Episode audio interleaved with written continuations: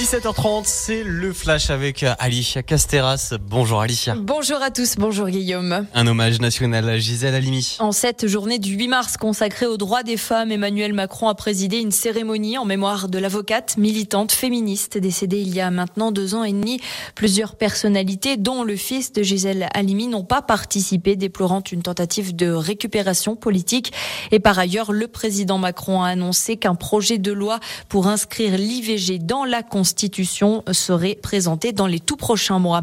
En Pays de Savoie, des associations, des collectifs se sont également mobilisés aujourd'hui pour dénoncer les violences sexistes et sexuelles. Deux rassemblements ont notamment eu lieu à 14h au centre Bonlieu d'Annecy ainsi qu'à l'hôpital d'Albertville. C'était une rumeur et ATMB veut rassurer les usagers. Sur les réseaux sociaux, une personne a affirmé, a affirmé dernièrement que le viaduc de Bellegarde reliant l'Ain et la Haute-Savoie sur la 40 menaçait de s'effondrer.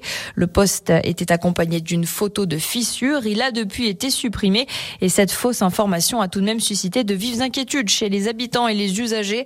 Les doutes ont été levés par les élus, la gendarmerie ainsi que le réseau autoroute tunnel du Mont Blanc à TMB qui a confirmé qu'il s'agissait uniquement euh, du joint de dilatation qui a toujours été présent. De nouvelles responsabilités pour le sénateur de Haute-Savoie, Cyril Pelva. L'élu au Savoyard vient d'être nommé membre de deux missions d'information concernant la durable de l'eau et des biocarburants. Cyril Pelva, qui est déjà commissaire du groupe Aménagement du territoire et développement durable au Sénat, il est donc très engagé sur les questions environnementales.